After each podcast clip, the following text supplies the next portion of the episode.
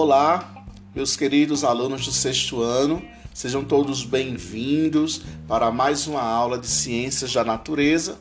Hoje falaremos sobre dois pontos importantes: o ciclo da água, né, que nós falamos de ciclo hidrológico, e também vamos falar sobre o consumo consciente dessa substância tão importante para nós e também para todos os seres vivos de modo geral. O ciclo da água é um ciclo biogeoquímico que garante a circulação da água pelo meio físico e pelos seres vivos, garantindo o movimento contínuo dessa substância. O ciclo da água, também conhecido como ciclo hidrológico, refere-se ao movimento contínuo que a água faz pelo meio físico e pelos seres vivos do ecossistema, passando através da atmosfera, hidrosfera, litosfera e biosfera. Trata-se, portanto, de um importante ciclo biogeoquímico que faz com que esse indispensável recurso natural esteja constantemente no ambiente. Damos o nome de ciclos biogeoquímicos aqueles ciclos nos quais uma determinada substância passa do meio abiótico para os seres vivos e passa destes de volta para o meio. Lembrando que aqui, quando nós falamos de seres abióticos, estamos atribuindo que a significa não, bióticos, vida. Então, esses meio abiótico está sendo referência ao ar, à água, ao solo, e como foi dito, existe essa parte, né, de passagem, essa transferência, né, para os seres vivos e dos seres vivos de novo para o meio. Logo, Ciclos biogeoquímicos são processos em que há a ciclagem de elementos.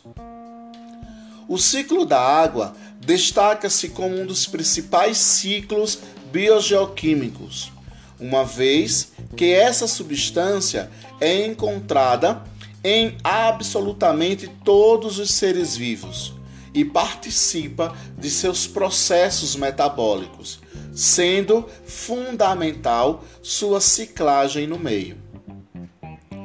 A água é uma substância formada por dois átomos de hidrogênio e um átomo de oxigênio, como nós vimos na aula anterior.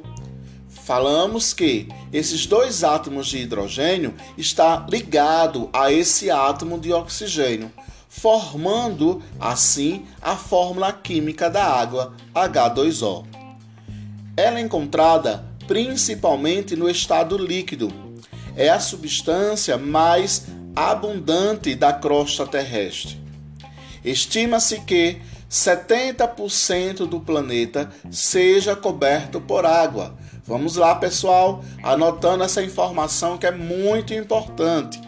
Estima-se que 70% do nosso planeta seja coberto por água e a grande maioria dela está nos oceanos. Depois dos oceanos, o segundo maior reservatório de água do planeta são as geleiras. Outra informação importante que nós precisamos estar atentos. Faça aí a sua anotação no seu caderno, na sua folha, né? Para essas ideias que estão sendo então atribuídas para vocês. Esse conhecimento é importante. Então, nós temos a primeira forma que é o nosso planeta, ele é coberto por 70% de água. Depois dos oceanos, que é onde a gente vai encontrar a maior parte, nós temos então as geleiras. Já nos continentes, essa substância é encontrada principalmente em águas subterrâneas.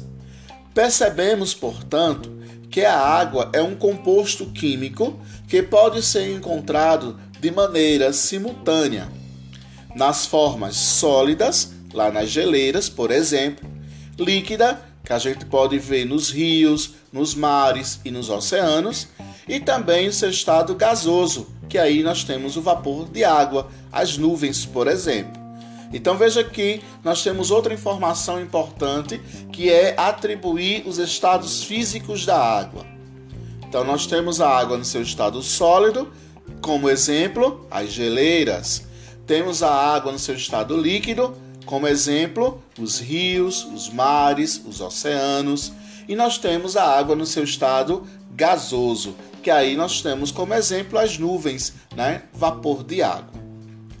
Podemos então associar o ciclo da água é, distribuído em várias etapas, que aí, como eu falei para vocês, nós chamamos de ciclo hidrológico. Esse ciclo ocorre por meio das mudanças dos estados físicos e da movimentação da água pelos seres vivos e pelo meio ambiente. Esse ciclo depende diretamente da energia solar, dos movimentos de rotação da Terra e até mesmo da gravidade. Vamos aí fazer uma recapitulação dessa informação que é importante como é que vai ocorrer o ciclo da água? Como é que ocorre esse ciclo hidrológico?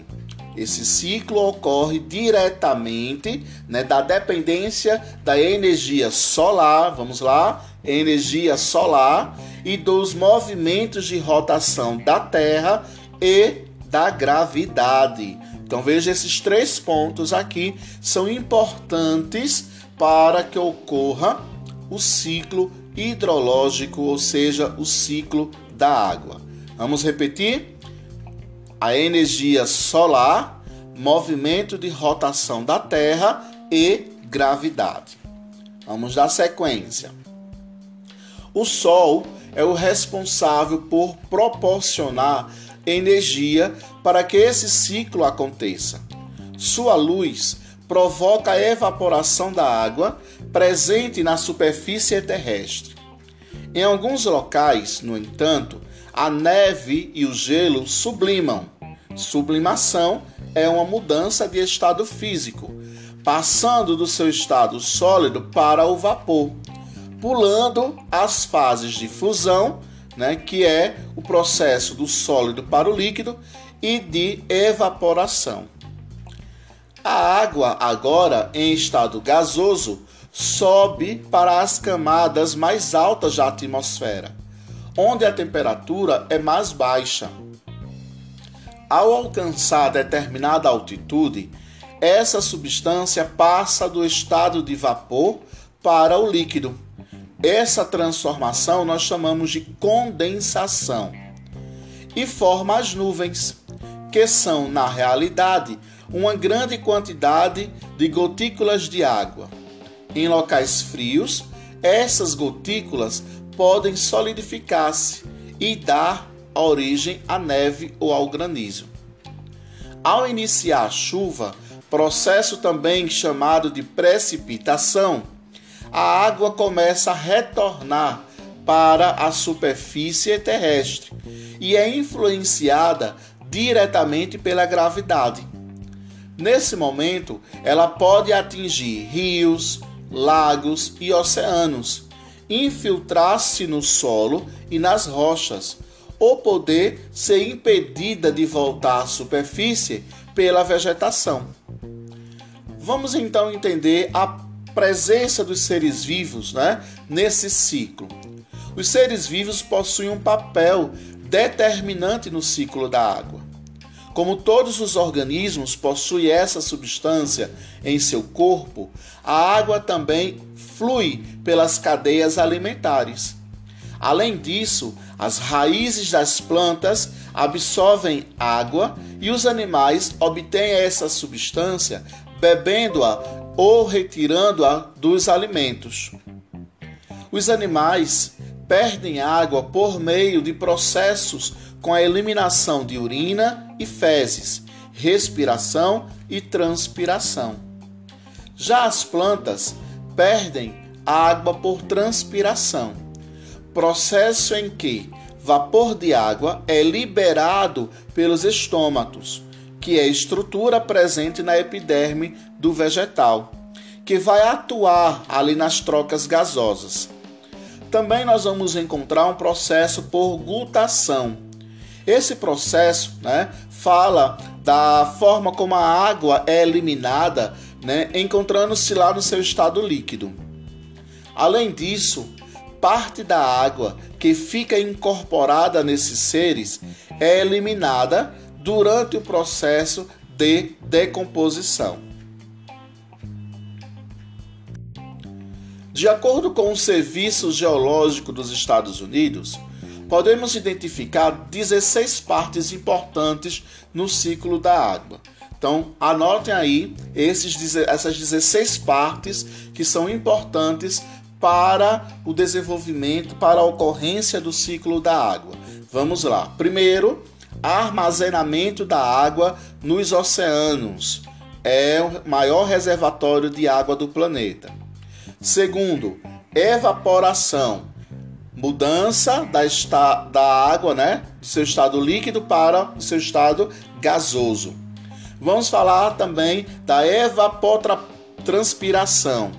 Perda da água pelo solo e pelas plantas. Sublimação. Passagem do gelo e da neve para o estado de vapor, sem antes passar para o estado líquido. A água na atmosfera a condensação, a precipitação, o armazenamento da água nas formas de gelo e neve, a corrente de neve né, derretida para os rios, é, a corrente superficial, a corrente dos rios, o armazenamento de água doce, a infiltração, o armazenamento dos lençóis freáticos, a descarga do lençol freático, as fontes, né, que são local onde a água subterrânea é descarregada para a superfície do solo. Então veja que é importante, né, a gente poder descrever essa ação, pois garante que essa substância circule constantemente pelo ambiente, passando pelos organismos vivos e pelo meio físico. Como a água circula no ambiente, ela consegue suprir as necessidades dos seres vivos, que precisam diariamente dessa substância para o funcionamento adequado do seu organismo. Além disso, a permanência da água no ambiente é importante para algumas atividades realizadas pelos seres humanos, uma vez que ela é fundamental para a geração de energia, desenvolvimento da produção agrícola e agropecuária, diversas atividades industriais e algumas tarefas do dia a dia, como lavar roupa, louça, por exemplo.